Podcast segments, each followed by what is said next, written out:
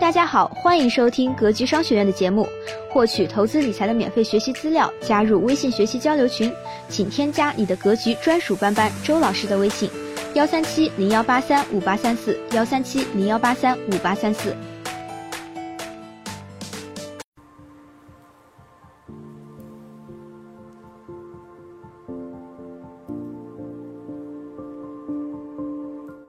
三十城连打，盆盆冷水，房产会冷下来吗？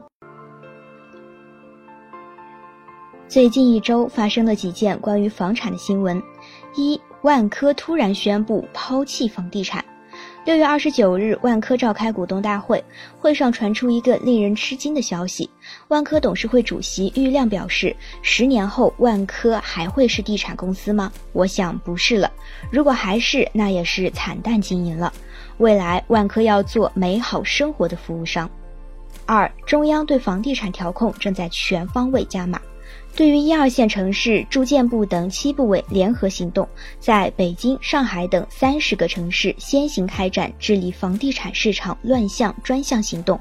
七部门将在三十城打击炒房团，重点打击对象有四个方面：投机炒房团伙。房地产黑中介、违法违规房地产开发企业、虚假房地产广告，例如投机炒房团伙操纵房价房租、捂盘惜售、捏造散布虚假信息、制造抢房假象、哄抬房价、违规提供首付贷等；打击黑中介暴力驱逐承租人、捆绑收费、阴阳合同、强制提供代办服务、侵占客户资金、参与投机炒房等。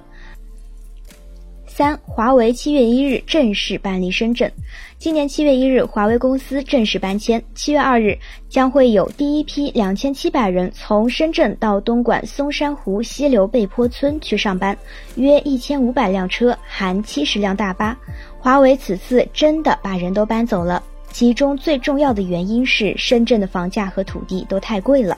深圳目前上演的是八点五万一平的千万豪宅，冒雨排队抢购的闹剧，千万豪宅还需要抢，摇中的概率还只有百分之十一。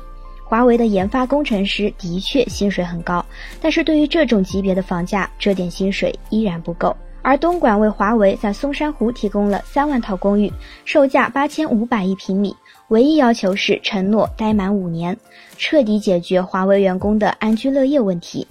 这三条新闻传递给我们什么信息呢？第一，地产龙头并不打算在十年后依然做地产公司。第二，中央对重要一二线城市的调控决心和力度很大。第三，中国数一数二的企业同样难以承受高昂的房价。在七月一日的公开课中，赵老师分析到。跌是一个必然的过程，隐形缓慢过程。表面房价没动，其实已经跌了。现在燕郊北京郊区其实已经跌了很多，百分之五十。但是去银行发现估值还是在那儿，这就是隐形缓慢过程。这意味着是一个漫长过程。这个漫长过程多久？做好二十年的准备吧。最后你会发现，可能你感觉它没跌，但其实就是今天一百万的房子，二十年后还是一百万，这是最大的可能性，就是横在那个地方。你说有没有可能一百一十万？有可能的，这个小波动咱就不说了。所以说，如果房产投资错误，会让你失去未来二十年，不涨就隐形的下跌。这些信息背后能为我们今后在房产问题上的决策提供哪些建议呢？一依然执着于投资性房产的三思而后行，调控两年，有些人还迷藏着过往的错觉，觉得买到就是赚到，真是这样吗？我们简单算下账，以武汉来说，现在买一套房子起步总价是两百万，二套房首付五成，要准备一百万现金，一百万现金按照理财收益百分之六算，一年就是六万。你觉得现在买的房子一年能涨六万吗？现阶段投资房子基本无利可图，特别是那些花两百万全款去投资房子的人，还有被人蛊惑花二十多万茶水费投资房子的人。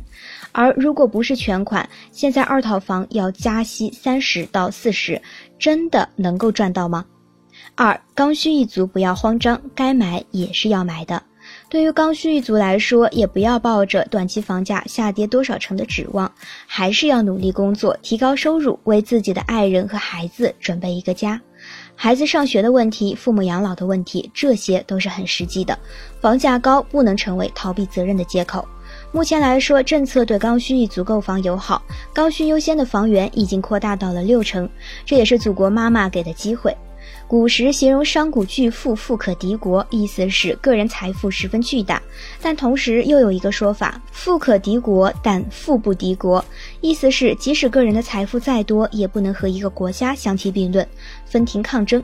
祖国妈妈态度明确，我们还是听妈妈的话吧。希望今天的分享能给您带来收获。